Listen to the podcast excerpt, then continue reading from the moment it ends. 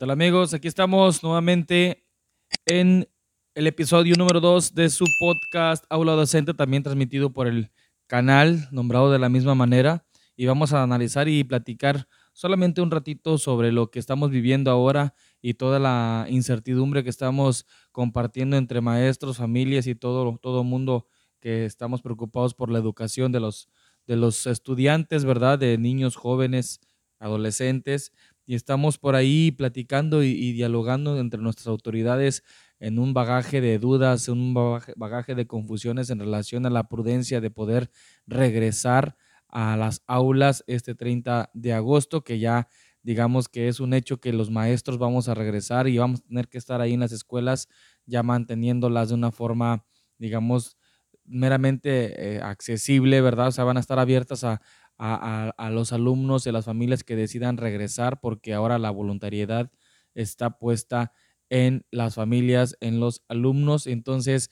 ahora sí a nosotros nos va a tocar regresar y empezar a, a chambear de forma presencial, pero digamos con un, con una con un contexto muy, muy complejo en relación a cómo vamos a hacerlo, a cómo vamos a, a, accionar y a poder garantizar el derecho a la educación. Y por ahí en la página de la Secretaría de Educación Pública, pues se han emitido varios boletines en donde la secretaria Delfina ha andado, eh, no sé, interactuando con algunas, algunas otras figuras educativas, como el subsecretario de, de, Educación Media Superior, creo es bachillerato por ahí, y también por ahí en, en, un,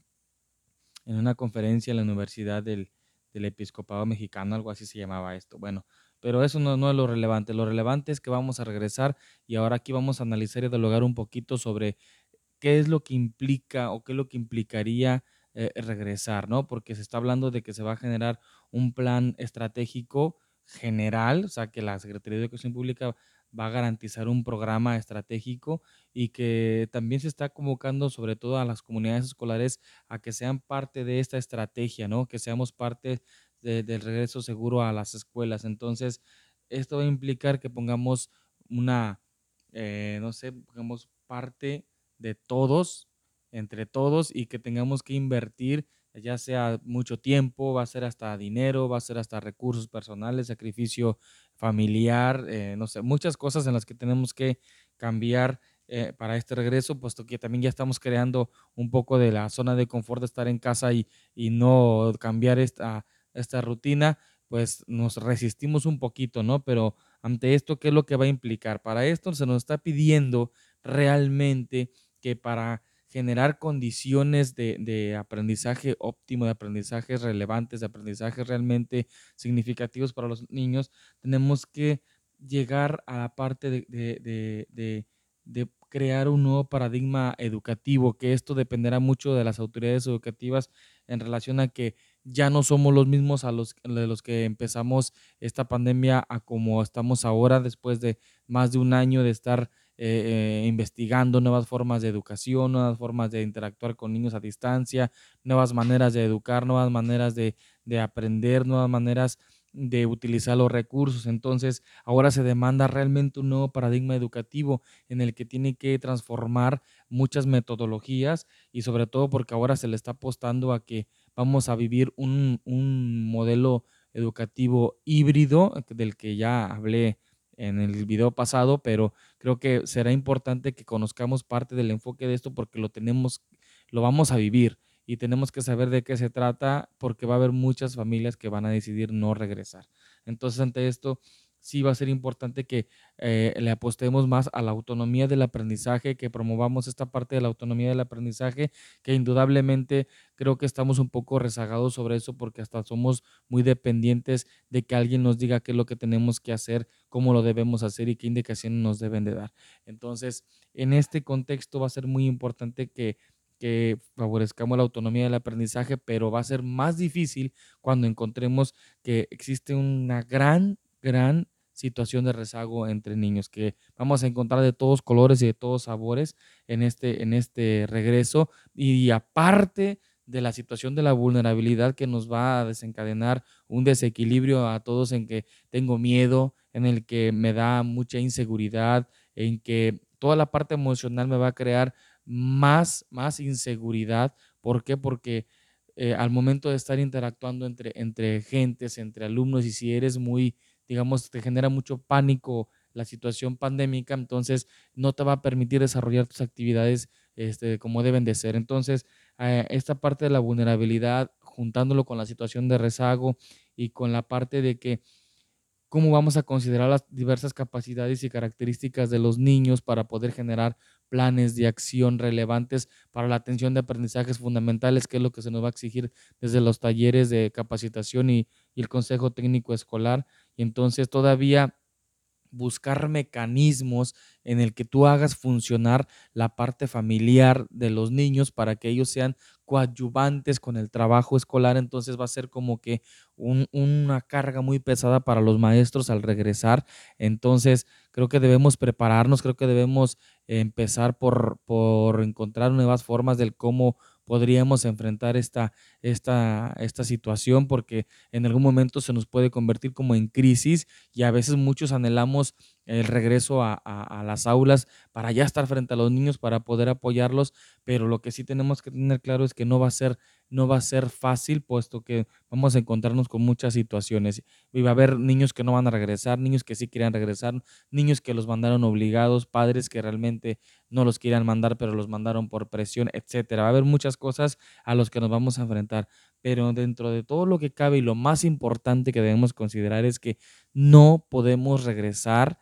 con las mismas ideas, con los mismos vicios, con las mismas estructuras, con las mismas metodologías que teníamos antes de la pandemia. No podemos regresar con la, eh, misma forma de ver la escuela, con la misma eh, cultura, algo aunque sea un gramo de lo que de lo que es educación tuvimos que haber cambiado. ¿Por qué? Porque las cosas ya no son las mismas, ya no es igual. Ahora tenemos que venir con una visión de saber eh, enfrentar las verdaderas crisis de aprendizaje a partir de la propia investigación del maestro. ¿Por qué? Porque cuando nos enfrentemos a los niños vamos a incluso a, generar demasiadas interrogantes y, y, vamos a decir, ¿cómo es posible que el niño o niña tenga esto? cuando nosotros nos preparamos, por ejemplo, como para diagnosticar, que hasta hoy se nos está ofreciendo un curso para poder este, fortalecer nuestras habilidades de, de, diagnóstico. Entonces, cuando diagnostiquemos que va a ser una investigación, digamos, inicialmente a medias, porque a partir de la interacción entre los estudiantes y entre todos nosotros, vamos a ir encontrando nuevas respuestas. Y pues entonces, ¿qué tenemos que hacer? Pues prepararnos. Prepararnos desde la visión holística de la interacción de todas las cosas, de ser un poquito más eclécticos en relación a que va a haber muchos elementos desde, desde donde tenemos que para poder tomar decisiones. Entonces tiene que caerte el 20 sobre el sobre lo que tienes que transformar, sobre lo que tienes que cambiar. No puedes estar dependiendo solamente de los libros de texto, solamente del cuaderno, solamente del mame, mi momu, etcétera, sino que tienes que encontrar nuevas respuestas y saber utilizar nuevos recursos en, este regreso. Entonces, ahora nos va a tocar planear doble vez, o sea, para lo presencial y para la distancia, porque no todos tus estudiantes van a regresar. Entonces, ante esto, creo que sería importante que sí vayamos eh, eh, eh, echando mano de, nuestras propias habilidades de estudio y de, transformación y ir revisando todo lo que va saliendo poco a poco. Que todo es incertidumbre, sí es incertidumbre. Que no sabemos ni cómo van a venir, pues también. Aquellos que van a recibir nuevo grupo, pues aún más. Ahora, nos vamos a, topar con algunas situaciones también un poquito más en las que tenemos, más complejas, en las que tenemos que apoyar más a nuestra institución con la gestión de, los recursos. Por ejemplo, no todas las escuelas tienen agua, no todas las escuelas tienen luz, no todas las escuelas están en condiciones de regresar y más que nada, no, a todas las escuelas se les va a dar material de sanitización de una forma, este, digamos, gratuita en el momento que debe de ser y si se le terminó, qué van a hacer, etcétera. Muchos van a tener que aportar eh, recursos económicos de, de, de, la bolsa, de los padres de familia, de la cooperativa o etcétera. Entonces va a ser como que una serie de, toma de decisiones y para eso tenemos que generar realmente un verdadero programa de regreso, un verdadero, un verdadero plan estratégico de retorno a clases en el que consideremos todas las partes, desde la parte emocional, desde la parte del rezago, la parte de la vulnerabilidad, la parte de la gestión ahora de la autonomía del aprendizaje, ah, cómo invitar o cómo incluir a los padres como partes coadyuvantes del aprendizaje y sobre todo cómo vamos a ir apropiándonos de un nuevo paradigma educativo que inminentemente va a entrar de una forma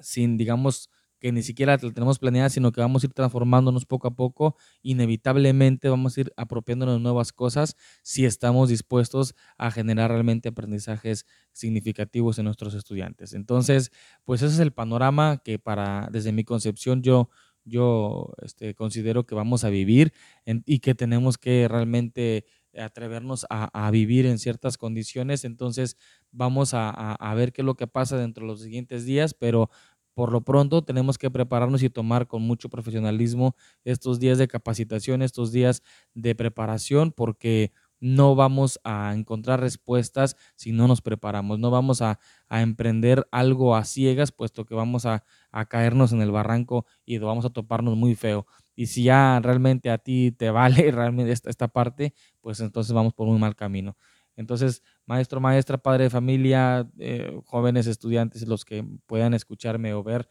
eh, pues los invito a que seamos realmente agentes de cambio, agentes transformadores de la, de la propia escuela y de la cultura del estudio y del, mejoramiento. Y sobre todo, creer que el éxito no nada más es poder lograr este, la adquisición de, bienes materiales, de bienes económicos, etcétera, sino tu propio éxito va a ser tu propio crecimiento personal y transformacional. Cada, todos los días vas a ir creciendo poco a poco. ¿Sale? Entonces, nos vemos en el siguiente, el siguiente episodio o nos escuchamos en el siguiente episodio o nos vemos en el siguiente video. Por favor, comparte, da like, sígueme en, todas las redes sociales, lo que es en Facebook como Aprende Docente, en Spotify también puedes seguirme, en Anchor y aquí lógicamente en YouTube, ¿sale? Entonces nos vemos en el siguiente video episodio.